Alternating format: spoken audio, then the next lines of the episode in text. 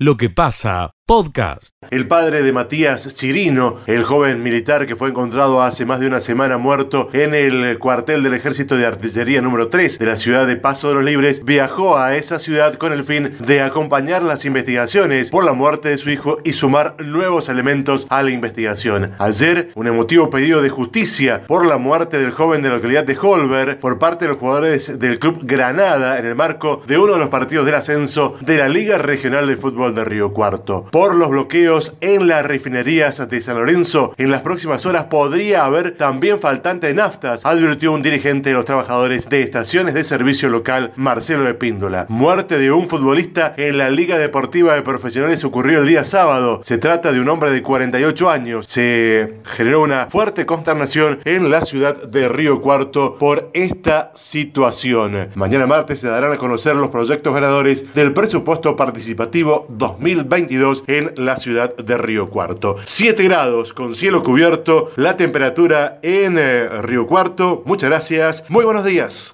Escucha lo mejor de lo que pasa que en el día de ayer, cerca de las 9 de la mañana, fue comisionado personal policial a la Ruta Nacional 158 entre las localidades de La Playosa y Arroyo Algodón. A unos 5 kilómetros de La Playosa fue este hecho donde en ese lugar se observaba un vehículo Peugeot 206 de color negro a la vera de la ruta. Este auto se encontraba colisionado con varios impactos en la carrocería y sin ocupantes en el interior. Personal policial informó que este auto, este Peugeot, había sido robado en horas de la madrugada de la vía pública, que bueno, según informaciones eh, al que accedió Radio Villa María, el vehículo se encontraba sin las medidas de seguridad y con las llaves puestas en el interior. Este vehículo fue robado de la vía pública y apareció mm, prácticamente destrozado en la ruta nacional 158. Cabe destacar que la policía investiga más sobre este hecho junto a la Fiscalía de turno de los tribunales de Villa María. Es todo por ahora desde el contacto regional, informó David Peralta, Radio Villa María. Escucha lo mejor de lo que pasa. El fiscal Nicolás Gambini imputó al joven de 20 años que agredió violentamente con golpes de puño a uno de 17 cuando éste intentaba defender a una joven. Según explicó el propio fiscal, son dos las imputaciones que pesan sobre el acusado. Se han dispuesto las imputaciones formales en esa causa. En un caso es por el delito de lesiones graves y en el otro caso es por el delito de lesiones leves calificadas. Eh, ambas causas ya se encuentran radicadas en la fiscalía de forma definitiva y bueno, ahora he dispuesto otras medidas probatorias también en ambos procesos para bueno, para continuar con la investigación. En el orden local de Justiniano Pose, el municipio inauguró un quirófano y centro de zoonosis para castración y vacunación de perros. Fue construido por alumnos de un curso de albañilería que se realizó antes de la pandemia. Ahora fue equipado y el último viernes inaugurado. Desde Radio Sudeste, en Justiniano Pose, informó Adrián Leonardi. Escucha lo mejor de lo que pasa. Es intensamente buscada esta mujer.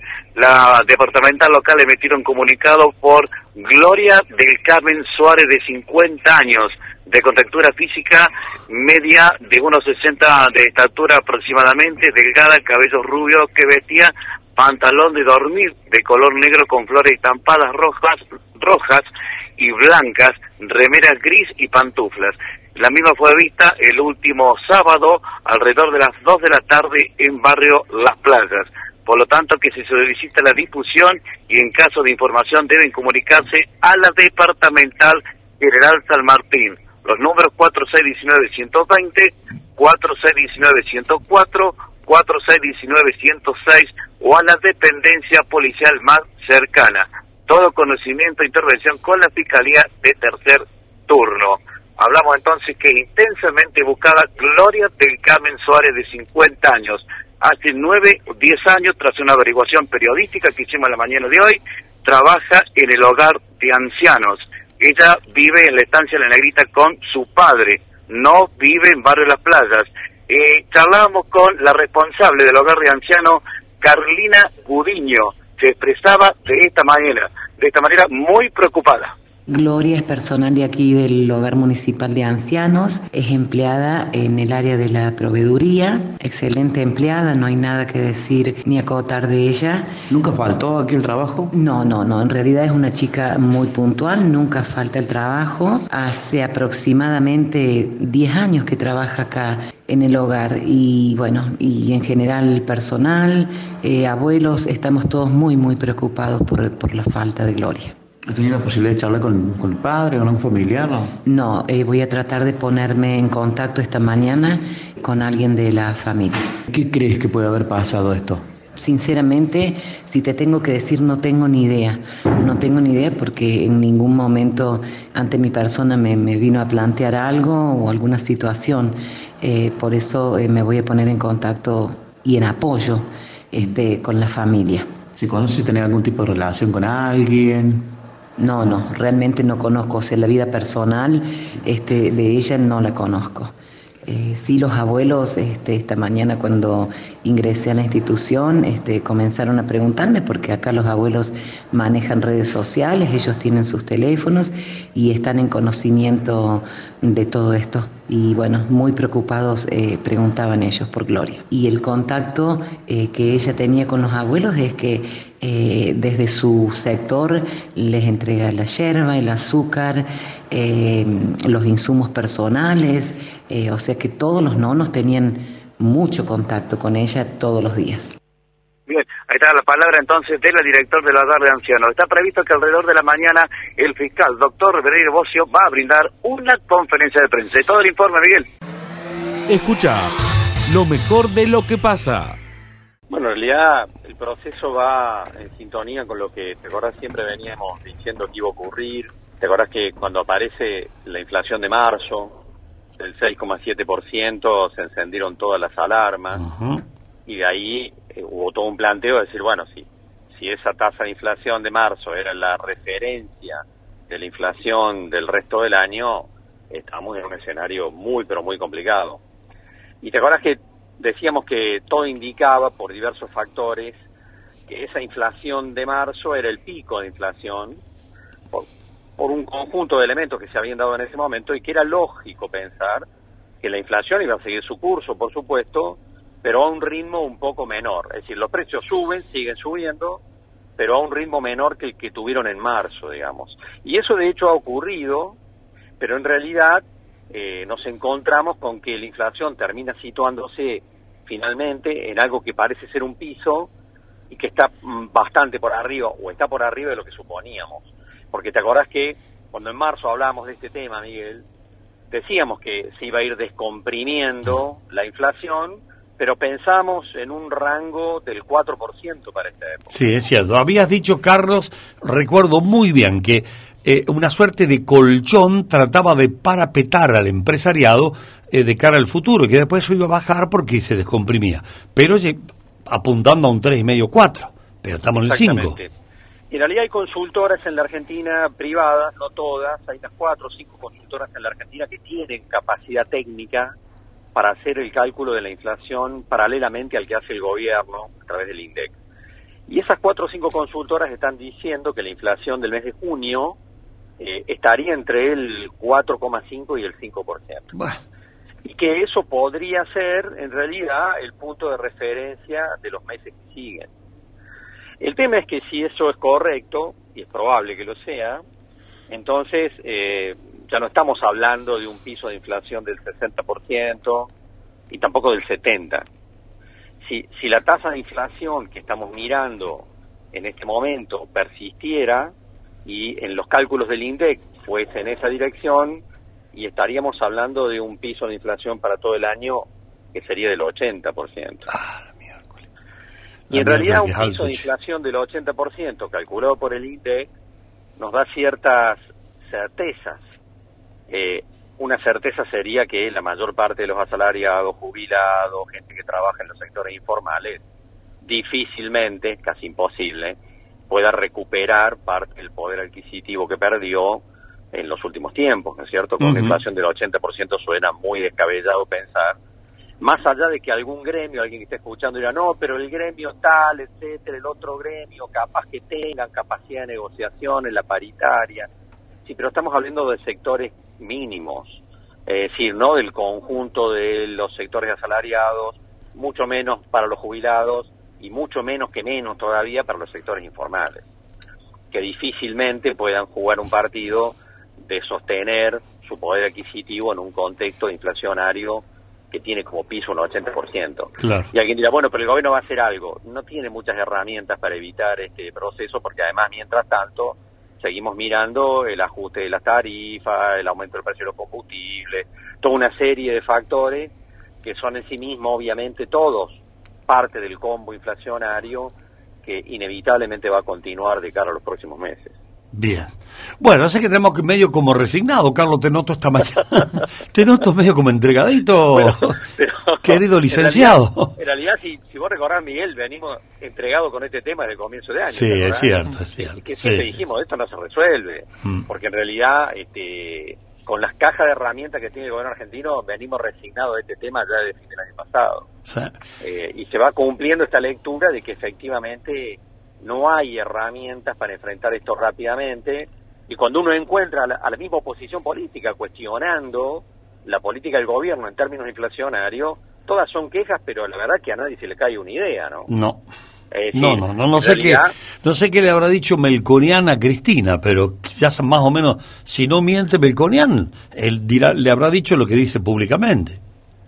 Y que, pero, y por supuesto, pero en realidad todo ese día hay que bajar el déficit fiscal, hay que bajar la emisión, eso está en el acuerdo con el Fondo Monetario. Claro. El tema es que eh, esa receta es la receta que está intentando avanzar el gobierno argentino.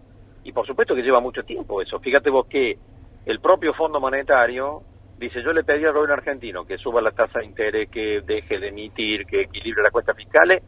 Si el gobierno argentino hace lo que está establecido en el acuerdo con el fondo, con nosotros, diría el Fondo Monetario, la inflación para el 2025 sería del 25% anual. Mm. Es decir, y es un cálculo optimista, ¿no? Es un cálculo optimista. Desgraciadamente, eh, no hay muchas herramientas para jugar este partido, a no ser que se caiga en posiciones muy extremas, como Bien. es la de convalidar un- una política de shock, etcétera, etcétera, que este gobierno obviamente no está dispuesto a, a llevar adelante. Sí, no lo pudo hacer. Macri eh, tampoco lo es, mucho menos este gobierno. Y no sé cómo el mundo ha cambiado también, Carlos. No, no sé si han- hay condiciones a nivel mundial como para hacer shock. No, no, no sé. La verdad que con 8% Porque además el mundo, Estados Unidos, va, va camino a una inflación de dos dígitos. ya, Es si decir, está en también hay un 8,6. contexto internacional que este, expresa escenarios inflacionarios a Mm. nivel global, no los nuestros, por supuesto. Pero está claro que la economía mundial tampoco acompaña para que la economía argentina pueda aplicar una política antiinflacionaria. más. Claro, claro. El Reino Unido está en 11. Está en dos dígitos. Exactamente. Bueno. Cosa que no ocurría hace 50 años. ¿no? Claro, todo eso conspira como para que nosotros podamos hacer algún shock o mediano shock, me parece a mí, ¿no? Es parte del combo, es parte del combo de nuestros problemas que son inmensos en este tema, acompañado en este momento por un contexto internacional que tampoco ayuda en esta dirección. Escucha lo mejor de lo que pasa. Desde el Palacio de Justicia, Miguel, decimos que la jornada de hoy serán indagados Franco Sosa y Estefanía Sánchez. Ambos están acusados por el delito de homicidio calificado por el vínculo. Sosa y Sánchez son padres del niño de cuatro meses, Lázaro Eloy Sosa Sánchez, la criatura que sufrió maltrato y murió por una hemorragia cerebral y con un traumatismo cefálico, domiciliado en barrio San Nicolás. Hoy van a ser indagados por la fiscal, la doctora Juliana Company. Volvemos en cualquier momento. Muchas gracias. Escucha lo mejor de lo que pasa. Esto tiene que ver, bueno, el anuncio que ha hecho el gobernador el día viernes. Es un poco ya consolidar algo que veníamos trabajando. Eh, rápidamente te digo, hace eh, dos años, más o menos, la legislatura de Córdoba sancionó una ley de aprovechamiento de la biomasa para todo el tema de lo que son bioinsumos, bioplásticos y también un capítulo importante el tema de los biocombustibles, como un objetivo central de dos razones. Primero, nosotros tenemos, en el caso soja, transformarlo en origen significa poder generar valor agregado, trabajo, bueno, todo lo que conocemos en el desarrollo productivo de una provincia como Córdoba. Y el otro es migrar el uso de, de bio, de gasoil a biodiesel, como, hay- como hicimos también con el tema de la NASA con bioetanol. Claro. Este objetivo eh, eh, tiene algunas este, limitaciones porque, bueno, la, ley- la ley nacional no permite el uso de combustible o de biocombustible al 100%. Entonces, esta ley propia que para autoconsumo motiva fundamentalmente que se pueda llevar adelante la incorporación de, de esta, de esta transformación de la materia energética, de la materia energética en Córdoba. ¿Qué significa esto? 20 plantas eh, nuevas eh, de biodiesel hechas por empresarios cordobeses y con una demanda está empujada por empresas agropecuarias, de servicios, de transporte, distintas de distintos rubros. Esto es a través de un crédito del Bancor, eh, un crédito que, que es muy accesible, muy competitivo. Hoy, imagínate, Miguel, estamos hablando de 12% este, la tasa de interés, con uno de gracia y con cinco de amortización. O sea, lo que queremos hacer es motivar al consumo eh, de biodiesel. Y esto se va a lograr, no tenga ninguna duda, porque ya tenemos las 20 primeras plantas que anunció el gobernador ya comprometidas con 20 empresas cordobesas que están dispuestos a usar este sistema de autoconsumo. Eh, esto me parece que es muy bueno porque es el primer escalón seguramente de una proyección que se va a dar en el tiempo que tiene que ver con estos objetivos, transformar la materia Claro. en origen, pero también avanzar en una matriz energética distinta, vinculada a la lucha del cambio climático, a bajar los gases de efecto invernadero, y a ir por ese camino que todos aspiramos fundamentalmente. Lo decimos, pero generalmente no lo hacemos. Claro.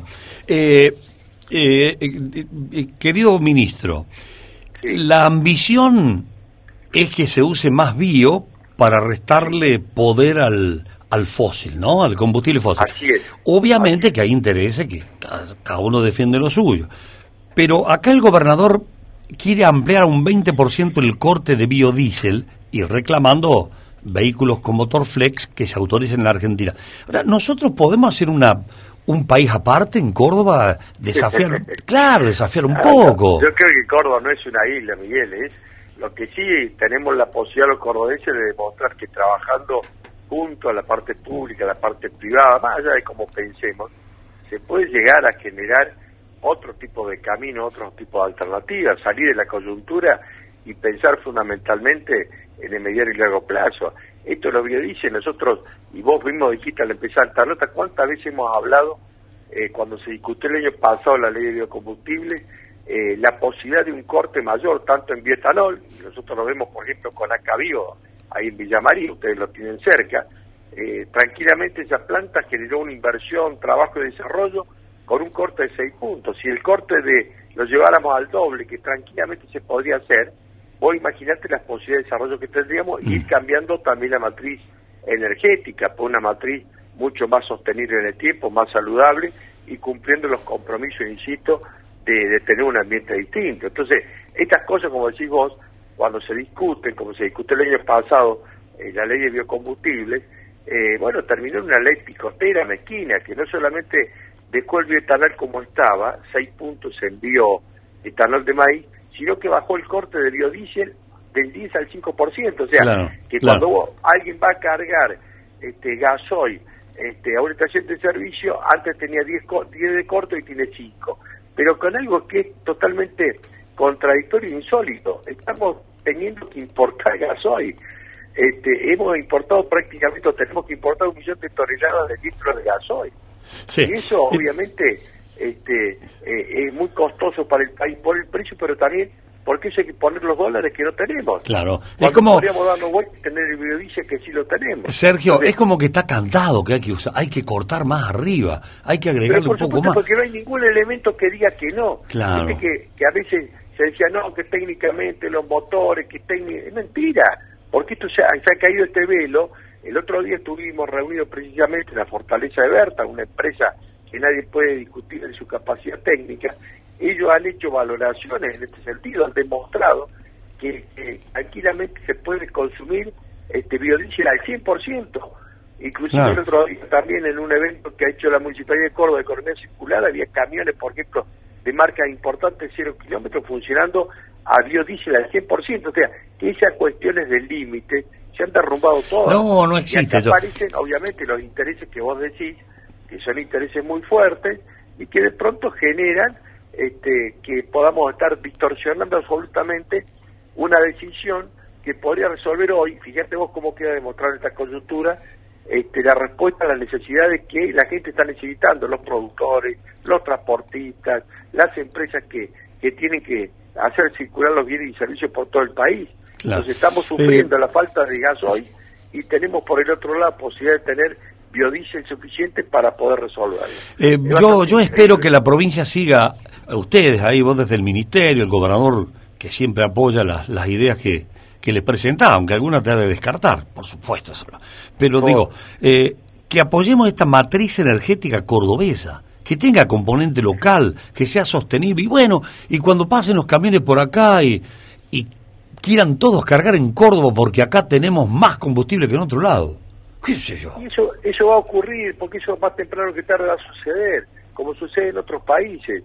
Este, porque si nosotros tenemos, tenemos la soja y el maíz, ¿por qué no podríamos tener bioetanol y biodiesel en, en nuestros camiones, en nuestros tractores, en nuestras cosechadoras y en nuestros autos? Claro. Este, cuando es algo que hoy es totalmente competitivo y estaríamos en serio cumpliendo con este objetivo que Argentina firmó y todos nos olvidamos del 2030 de luchar por los gases de efecto invernadero y, y trabajar contra el cambio climático.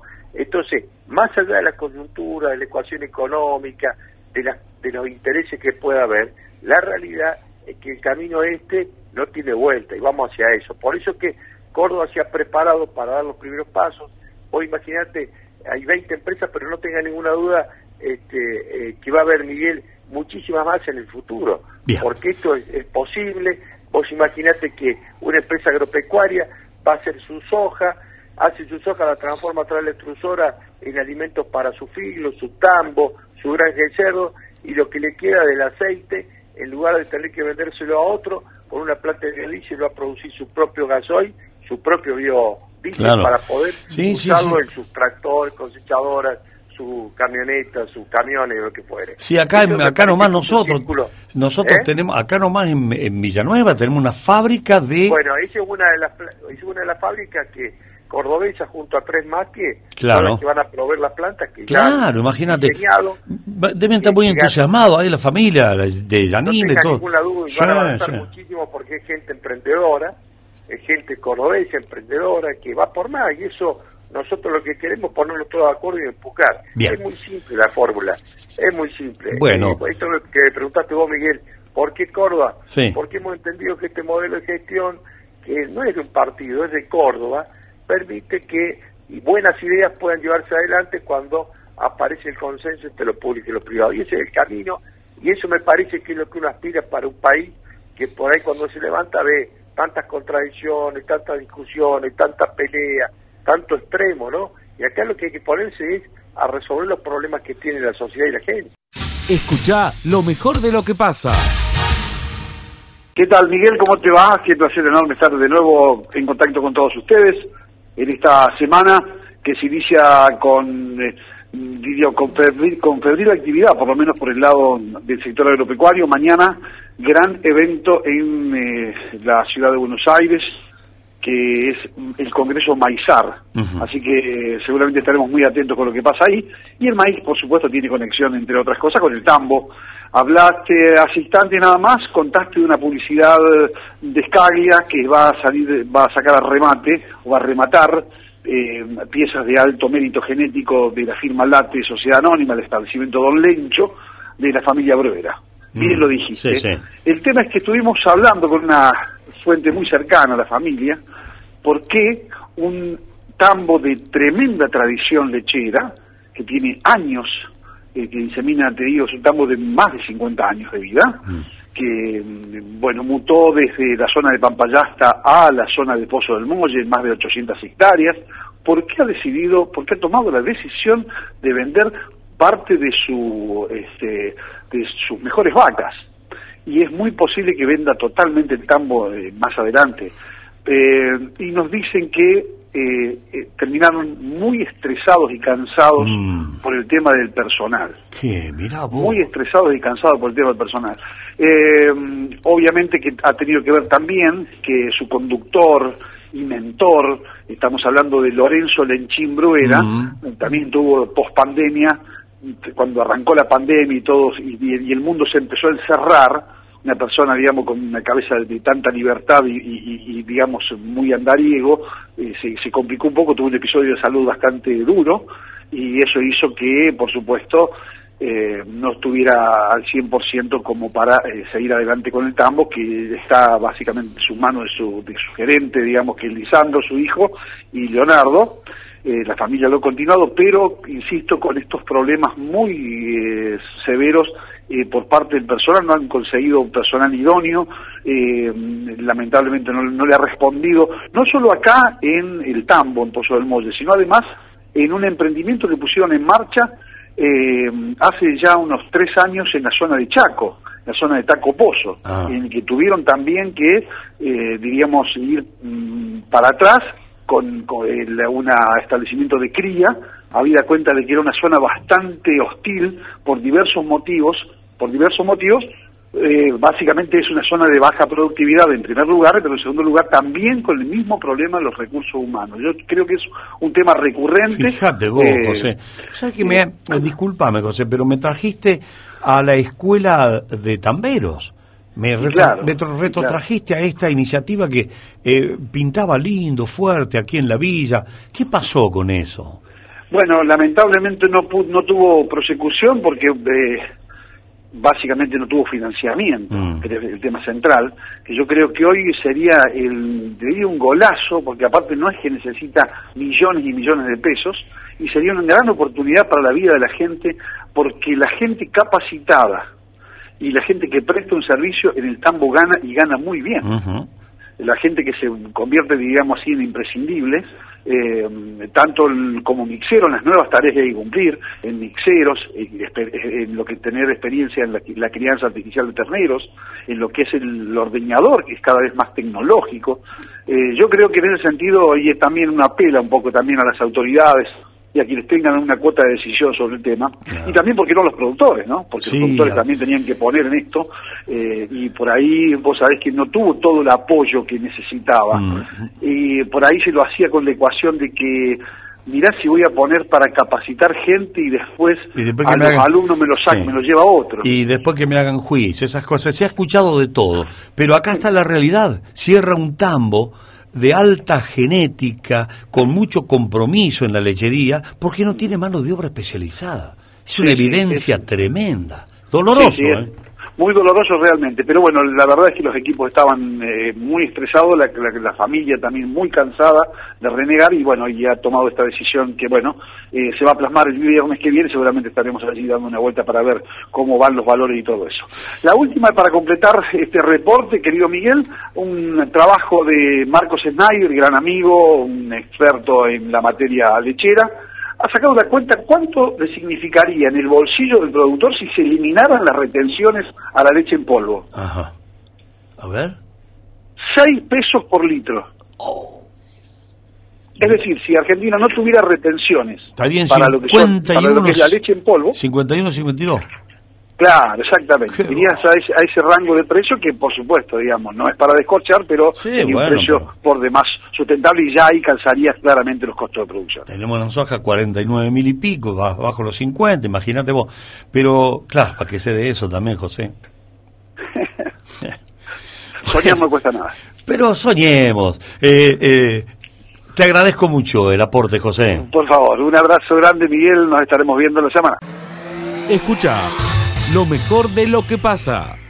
Sí, sí, sí, ya estamos en busca de, el objetivo después bueno de, un torneo provincial que no nos fue eh, favorable en lo deportivo, pero sí para sumar experiencia en, los juveniles que hoy están aportando al equipo, así que bueno, eh, vamos en busca de, del torneo que esto es ansiado para todos, ¿no?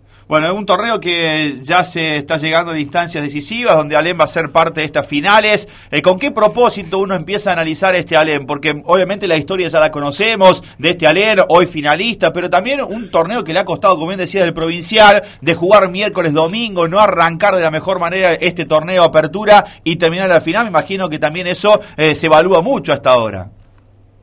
No, sí, cuando terminó el torneo provincial tuvimos una reunión con con cuerpo técnico y jugador y bueno, y sostuvimos que, que si bien no fue en lo deportivo, como te decía recién, fue positivo, pero sí analizamos en cuanto a jugadores que, que había sido un lindo roce para los pibes que se venían, así que se apostó, se apostó de lleno a pelear el, el campeonato.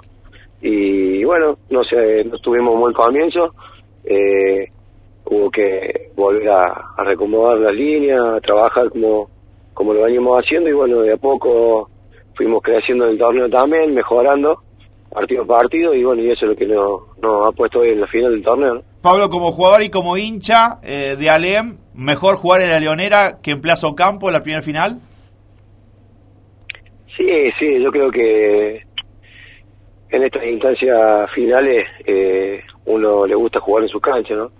Eh, creo que se siente cómodo ahí, sabemos que eh, conocemos cada, cada parte de cancha, cada parte del terreno, entonces no, nos favorece, pero eh, para la gente entiendo que puede ser un lindo espectáculo verlo en Plaza Ocampo, pero bueno, eso lo definirán eh, lo que tienen que definir, tanto sea el- la liga o, o nuestra comisión, pero eh, creo que tenemos equipos para, para disputarlo en cualquiera de las dos canchas, ¿no? Y que sea Ricardo Gutiérrez de la Palestina, un rival que ya se enfrentaron en, en el, en el grupo, digamos, también esto eh, se genera como, como una final ya de equipos que se conocen bastante bien, porque los dos fueron parte de hasta incluso de pelear la- el primer lugar en la clasificación.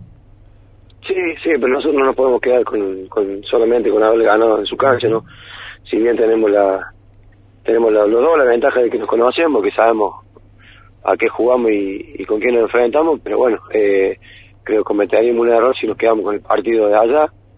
Sabemos que si bien hicimos un, un buen trámite ese día, eh, tenemos que hemos mejorado, hemos mejorado lo que fuimos allá también, así que eh, sabemos cuáles son sus puntos fuertes y tenemos que trabajar en base a eso para, para poder sacar la final adelante. 17 es el título que quiere buscar Alem, tiene 16. ¿Cuántos eh, tiene Pablo Fernández como jugador de, de Alem? Y si Dios quiere van a ser siete con, con el que viene, con el que va a venir. Ojalá que sea así, ¿no? Eh, disfrutarlo como, como fue el primero. eh, y la verdad que, nada, esta, a esta edad, poco día cumplir 39 años, la verdad que eh, tener el privilegio de seguir estando en vigencia, de seguir compitiendo a la altura de los pies, porque es muy difícil, ¿no? Se hace difícil, pero bueno, disfrutando de, de, de una nueva final y también de, de compartir cancha con mi hijo, creo que son satisfacciones eh, muy lindas y bueno, creo que soy un privilegio en eso y lo, lo trato de disfrutar a medida que se pueda. ¿no? Y sos uno de los que eh, obviamente te da, te da esa posibilidad, el, el físico, las ganas, la entrega permanente y ese desafío de, de querer cumplir siempre con, con el equipo de Alem. Pablo, un abrazo, muchas gracias por la atención y lo mejor para el fin de semana y obviamente la- las dos finales eh, que sea de la mejor manera futbolísticamente hablando. Dale, Diego, un gusto hablar con vos y te mando saludos, así vamos a ver qué pasa en la final, trataré de mejorar todo lo mejor para que el título quede en Villanueva. Escucha lo mejor de lo que pasa.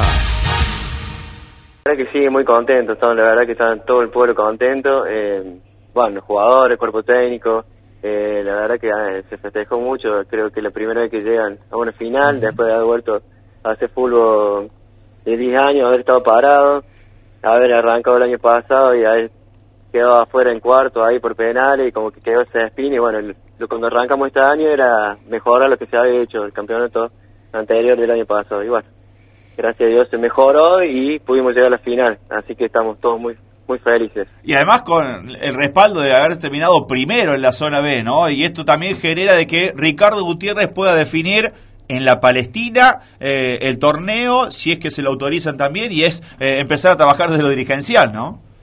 Sí, no, ni hablar, sí, eso hemos logrado, que creo que hicimos una parte clasificatoria muy buena, haber terminado primero.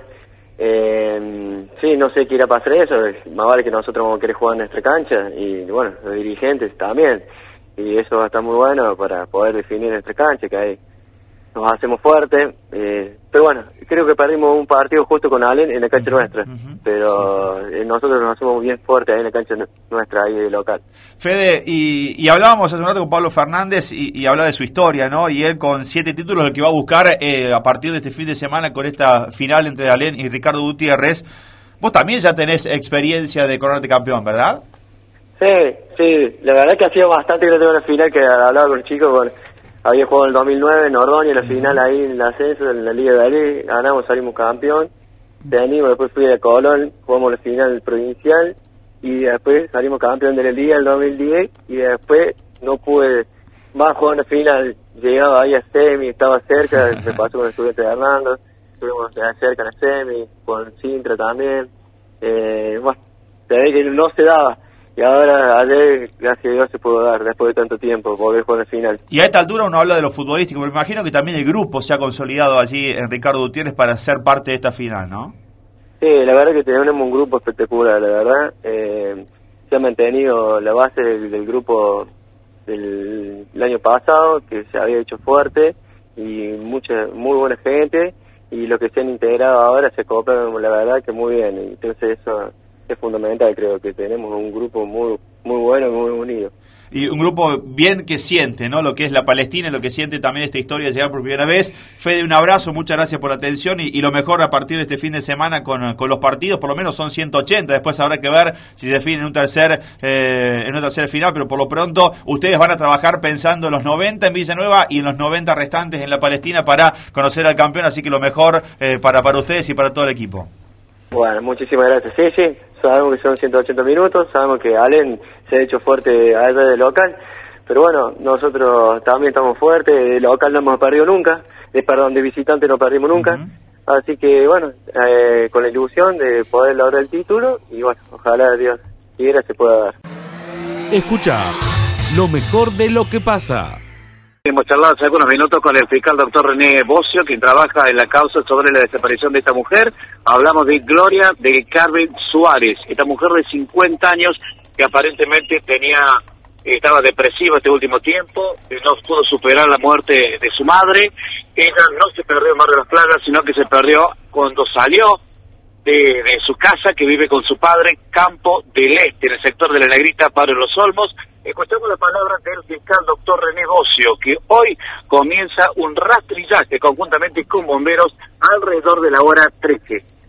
Desde las 17.30 aproximadamente el día sábado, tenemos que Gloria le manda unos mensajes de audio de su teléfono al teléfono de su pareja, su novio, eh, en el cual eh, hace una especie de despedida diciendo que bueno que ella no quería vivir más, que se quería ir de este mundo, se nota en los mensajes que no estaba bien y bueno, en base a la investigación sabemos que ella se encontraba bastante depresiva por el tema del fallecimiento de su mamá hace unos años, un tema que nunca superó. Se han llevado a cabo un montón de medidas procesales tendientes a dar con el paradero de ella, entre ellos eh, se tomaron numerosos testimonios eh, y bueno, para conocer la historia de Gloria, cómo fue bien ese día sábado, ella almorzó en la casa de, su papá, estaba con su hijo, y después se cambió y salió, y de ahí no tenemos más noticias. Hemos logrado establecer que efectivamente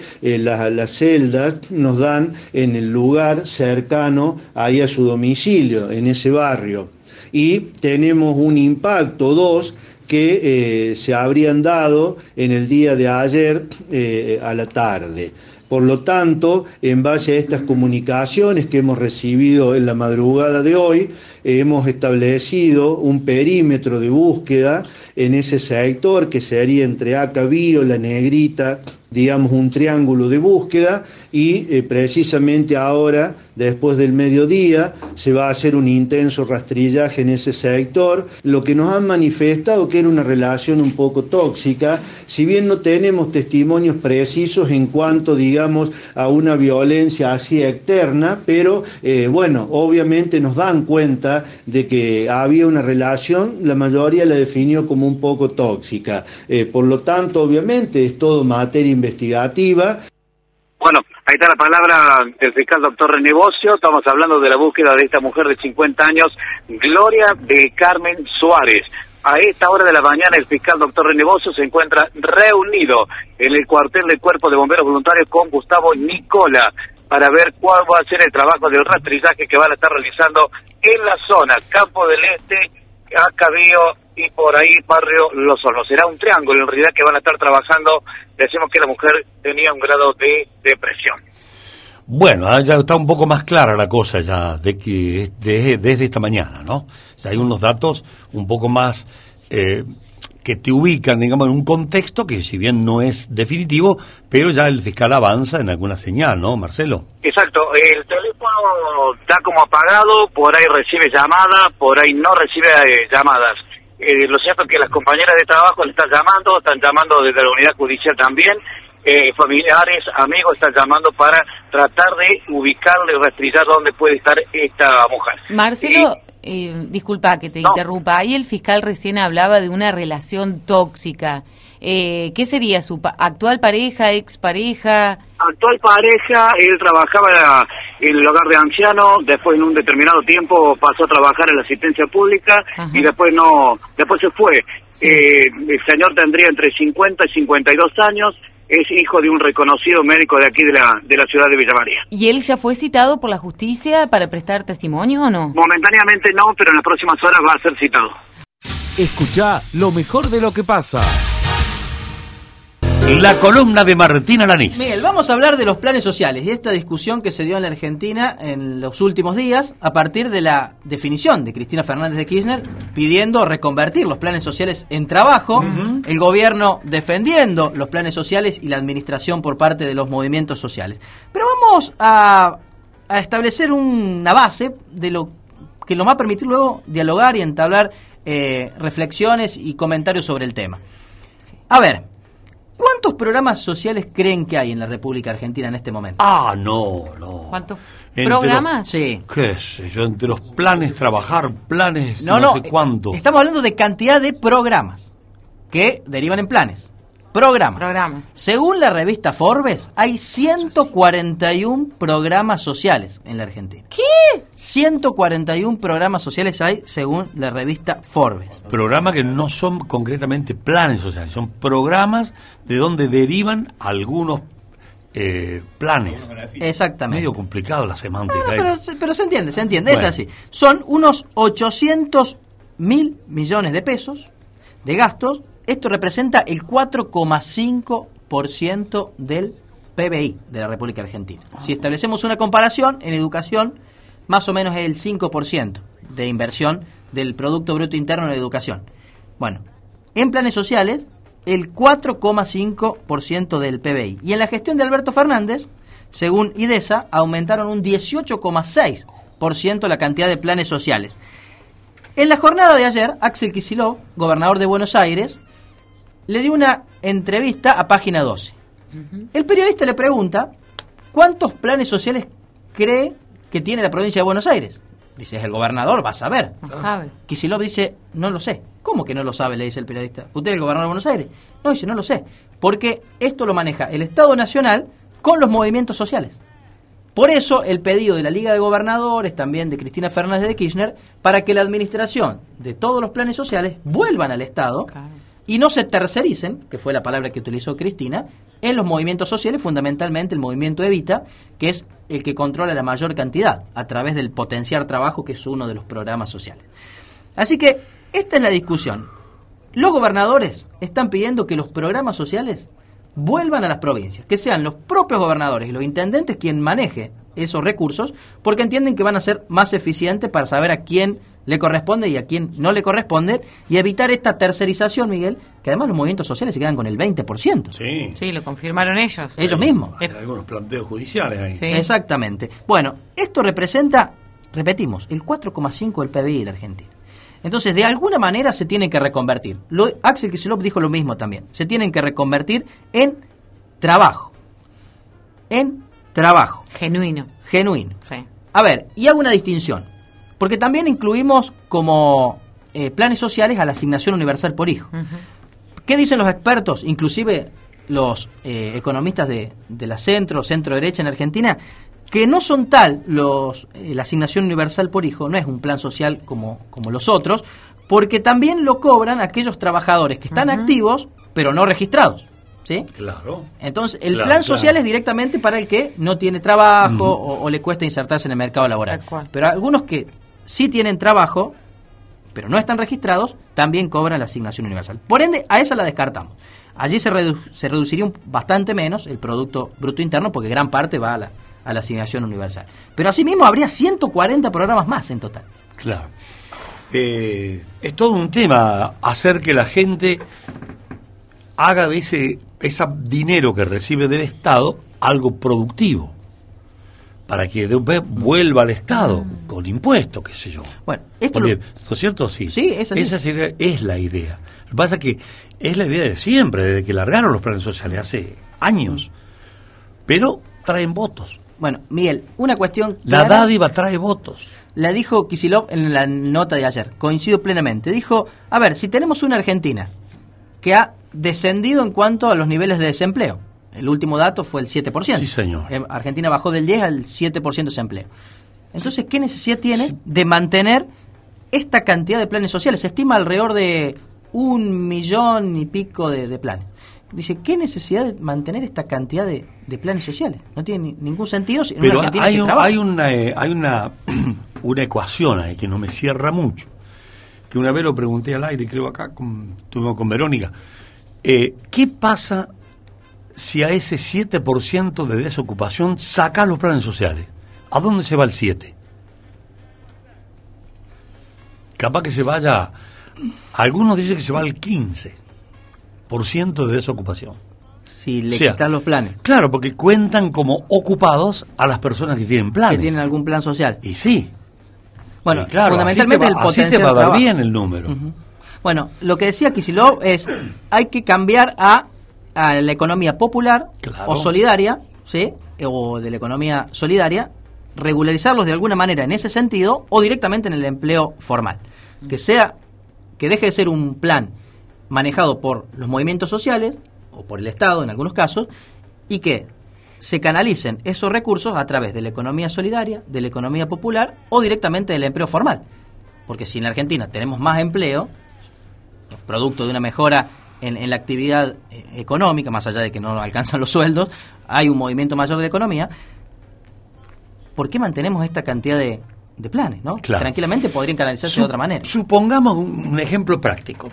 Que decidan eh, trasladar la responsabilidad del manejo de los planes sociales a los municipios. Bueno, entonces Villa María dice, bueno, yo voy a absorber 300. ¿Qué le hace hacer? Bueno, ahí está la, la creatividad de los dirigentes, Miguel. Ah, ya a se empujan los empleados acá, Claro, ¿eh? claro, esa es la creatividad. Ya ¿Cómo? se empujan los lo, lo que están en No, no, pero no en el Estado, están- no, Miguel. No tendría ningún sentido que fueran Y todos al si Estado. están diciendo los, los municipios que quieren, ahí fue a hablar con Cristina, uno de el intendente de no sé dónde. ¿De Peguajó puede ser? De- sí, Peguajó, sí, correcto. Y le dijo que tiene que venir, por lo menos limpian las calles, sí. Y bueno, pero, o sea, mandame la plata que yo le pago y lo administro. Una forma no sería, por ejemplo, articular con los privados que están requiriendo mucha mucha obra. Por ejemplo, se me ocurre un tipo eh, plan primer paso que vos incorporás a esa gente al mercado privado. gusta. Claro. Y bueno, Ahí me gusta. y el Estado va teniendo como una Fíjate, pata. La noticia de esta mañana, que dio José, cierran el tambo, lo venden, el delate Sociedad Anónima, un Sí. tambo excelso, porque no hay mano de obra que calificada, lo tiene que cerrar. Tan cansado de renegar con la gente.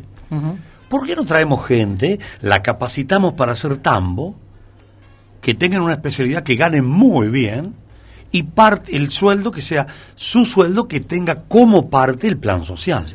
Pero el plan social que sea el 20% del sueldo y el 80% de el tambero que le va a pagar, Sí, porque y- aprendió. Claro, inicialmente, digo, porque después tranquilamente la actividad la paga Ah, y por sí misma. hasta puede tener un tambo también Claro, si quiere. Exacto, exacto. Pero es un poco esta la creatividad que se está pidiendo, ¿no? A ver, ¿cómo reconvertimos los planes sociales? Porque estamos hablando de esto, de la reconversión de planes sociales en trabajo genuino, que puede ser a través de cooperativas, que es una muy buena alternativa a las cooperativas, o a través del empleo formal, aunque el empleo formal requiere cada vez más capacitación.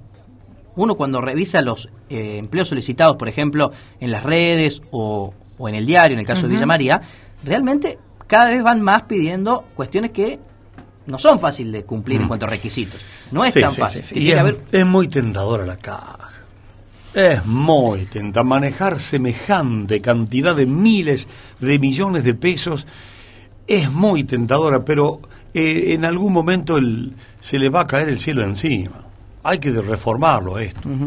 Lo que pasa es que es un costo que tiene que pagar un gobierno, ¿no? Porque yo entiendo que es un proceso y yo creo que hoy Alberto no está en condiciones de pagar ese costo. Porque, Por eso Cristina lo quiere cambiar, Claro. porque es el momento político Claro, de ella. Pero ¿quién cual. inventó los planes sociales? ¿Quién los inventó los planes sociales? Y hace mucho que están los planes sociales en Argentina, ¿Quién? Miguel. ¿Quién? Ver, el primer ¿quién? plan social masivo fue el del 2002 de Dualde. Bueno, Ujú. ahí un millón de puestos de trabajo, ¿no? Bueno, de- desde ahí Sí. en adelante. De ahí para adelante. Todos los gobiernos que vinieron fueron de Cristina, Néstor, eh, Macri. Macri, Macri. y Macri, bueno, no sé si creó alguno o Macri también agregó. Sí, agregó también. Sí, Bueno. sí, sí. Sí, sí, fueron para Sí. arriba. ¿Por qué agregan? Porque les conviene políticamente por ese manejo de la caja para seducir el voto. Esto es así, chicos. Sí, lo, lo que yo no puedo creer es que los movimientos sociales se queden con el 20% de un plan social. sí? Bueno, ellos justificaron que es para sostener justamente el movimiento. Sí, sí, hay que hacer una, una Tal vaquita cual. y un pero, no- pozo. pero esta gente no cobra un millón de dólares, o sea, cobra un plan social que justamente para poder sostenerse y tratar de, de poder Mm. sobrellevar la, la vida que tienen. A la gente que ellos representan, no. Lo que pasa es que ellos sí se llevan una una, gra- una torta, una porción grande de la Pero, torta. ¿Cuánto? ¿El 20 dijiste? El 20%. ¿De cuántos miles de millones? No, digo el 20, no, pero lo cuentan por cada uno. Si- Bueno, cada imaginemos persona. un plan social de Oye, 20 que- mil de que 20 lo pesos. por uno a uno, contale son- todo, la masa. Claro, contá. claro. Ya, Dame el 20 de esa masa, estás cobrando el 20 de la masa que de uno. Estás cobrando de todo, Sí. si son mil planes a Claro, 20 mil pesos, el el, más- 20 de eso. Claro, el más grande que tenemos hoy en el país es el potenciar, entonces por ahí se tendría que conocer qué número exacto hay en el potenciar y sacarle el 20% para ver, es la cifra de la que se quedan. Pero ni el gobernador de Buenos Aires lo sabe.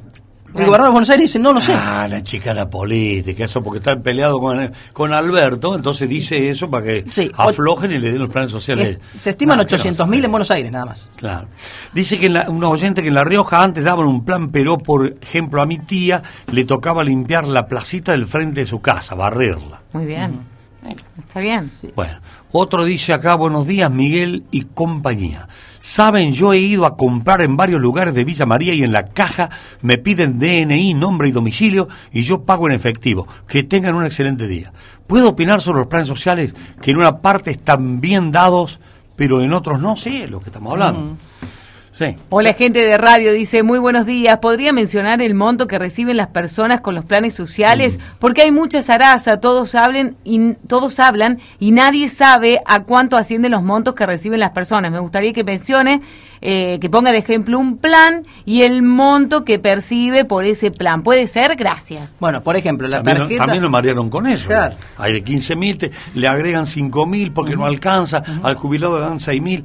Eh, no las sé, tarjetas sociales para ir a comprar el súper, Mm. desde allí. hay de adelante. 5 mil hasta 20 mil pesos. Sí, más o menos. Es mucha plata, ¿eh? Es mucho- bueno, estamos hablando del 4,5% del PBI. Del PBI, Nada más y nada y menos. para educación y el 5%. El 5% para educación. Es casi lo mismo. Es una locura. Bueno, Martín, listo, sigue escribiendo la gente acá, pero bueno, todos más o menos orientados con la misma posición, de, de que el plan, eh, si el tipo es pobre, la persona es pobre, bueno, ayúdalo, pero no es toda la vida. Ayúdalo un rato hasta que se recomponga. Tal cual. No, no es la idea madre esa. Bueno, Miguel, eso lo dijo Cristina Kirchner el otro día. Dijo reconversión de los planes, dice, porque el peronismo es laburo, dice, no es planes sociales. Bueno, eso fue lo que dijo. podrían- cuando los pusieron allá en el 2002, 2003, ya al 2005 lo tenían que haber sacado, haber reformado todo. Lo dejaron nomás. Total, rinden, che. Listo, Martín. Nos vemos mañana, Miguel. Hasta La luego. columna de Martín Aranís. Lo que pasa, podcast.